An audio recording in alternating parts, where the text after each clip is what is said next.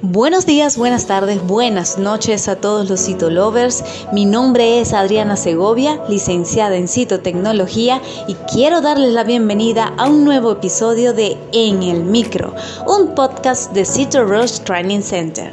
El día de hoy hablaremos de la citología veterinaria como herramienta diagnóstica, así que comencemos.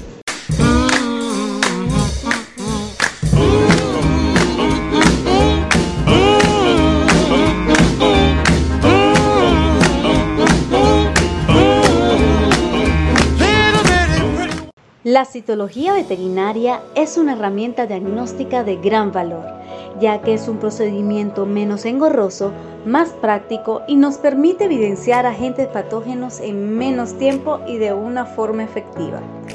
Gracias a la citología se han podido orientar y diagnosticar muchos casos clínicos, no solo con muestras ginecológicas, sino también con muestras no ginecológicas, como por ejemplo punción de órganos internos, lesiones de piel, líquidos corporales, cepillados respiratorios, improntas, rasprontas, etc.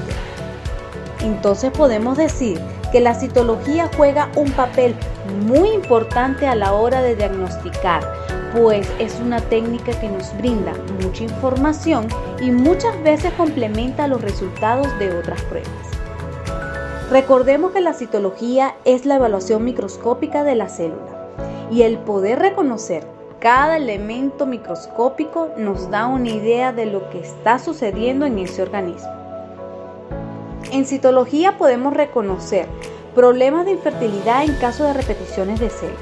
Por ejemplo, uno de los responsables más comunes de estos cuadros es la tricomona, y así como también podemos determinar procesos inflamatorios o hiperplasias, neoplasias, tumores benignos y malignos. Y para sorpresa de todos, la citología es aplicable a todas las especies. Por ejemplo, la bovina, equina, porcina, caprina, avícola, felina, canina, ovina, lo que significa que la citología puede llegar a tener mucho alcance.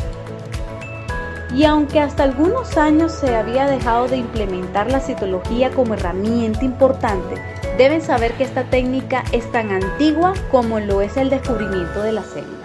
Así es, grandes investigadores como la doctora O'Rourke y el doctor Cowell y Tyler los cuales publicaron un manual para el diagnóstico citológico en el año 1979, el cual tiene ya dos ediciones, una en 1989 y la segunda en 1999.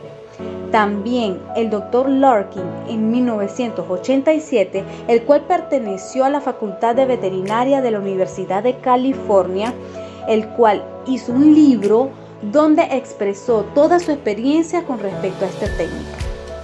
Como podemos notar, hay historia en la implementación de la citología veterinaria.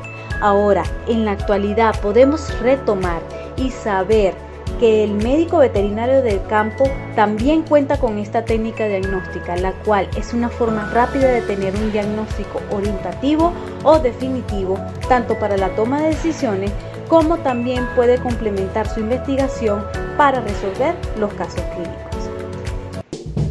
Y así culminamos este episodio muy interesante acerca de la citología veterinaria.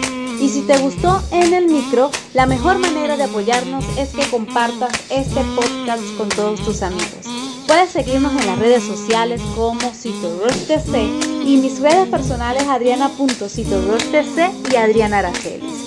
Así que hasta la próxima edición de En el Micro.